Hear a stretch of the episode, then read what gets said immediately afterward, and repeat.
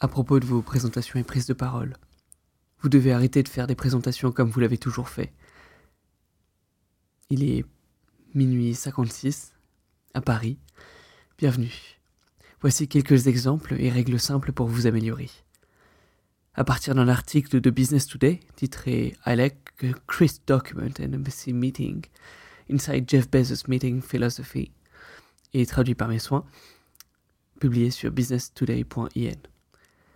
Selon Bezos, la réunion parfaite allie la précision d'un document bien construit au chaos d'une discussion non structurée.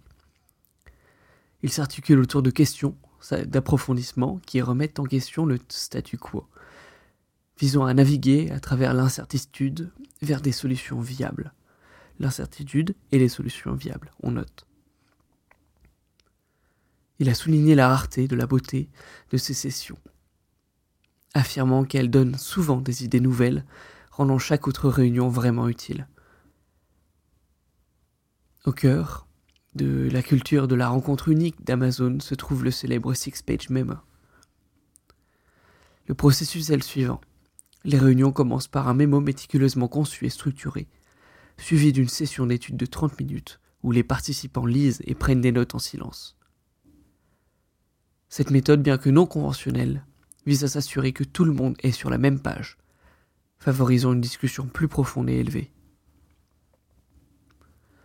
Le choix d'une note de service plutôt que d'une présentation PowerPoint traditionnelle est parfaitement délibéré. Bezos souligne le biais inhérent d'une présentation PowerPoint orientée vers la persuasion, ce qui peut empêcher un dialogue équilibré entre la personne qui présente et la personne qui écoute. Le mémo de six pages, bien qu'exigeant en temps pour l'auteur, sert à mettre tout le monde à la page. Bezos a souligné son efficacité à révéler des pensées authentiques, sans bullet points superficiels. Ce format rigoureux oblige les auteurs à articuler leurs idées de manière cohérente, éliminant l'improvisation bancale. Ça, ce sont les, les meetings des hauts placés chez Amazon, encadrés par Jeff Bezos. Mais vous devez aussi apprendre à faire plus court. Prenons l'exemple des TED Talks qui sont limités dans le temps par design. C'est voulu.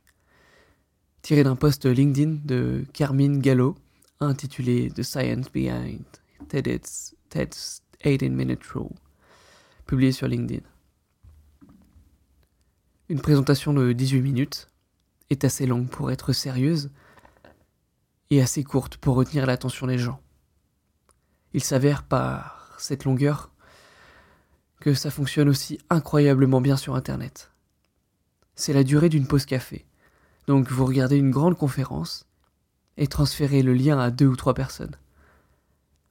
Un épisode peut donc devenir viral très facilement. La durée 18 minutes fonctionne également comme la façon dont Twitter oblige les gens à être disciplinés dans ce qu'ils écrivent.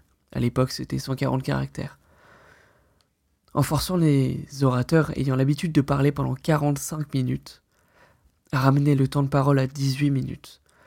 Vous les amenez à vraiment réfléchir à ce qu'ils veulent dire, l'essentiel, quel est le point clé qu'ils veulent communiquer? Cela a un effet de clarification et cela apporte de la discipline. Ensuite, de mes propres impressions ainsi que de diverses vidéos, j'ai noté des points qui différencient un événement Apple de toute autre annonce d'une grande marque, Samsung ou HP ou, ou autre, Nothing. Chaque événement est sensiblement identique dans sa forme. Les Apple Events ont les mêmes plans, la même police, le même éclairage, les mêmes décors, les mêmes slides. Mais toute l'attention est dirigée sur ce qu'apportent concrètement leurs produits, dans la vie des gens au lieu de parler de spécifications techniques. On se reporte au Golden Circle de Simon Sinek par, par exemple et son Why, How, What. L'utilisateur est donc au centre de leur pensée.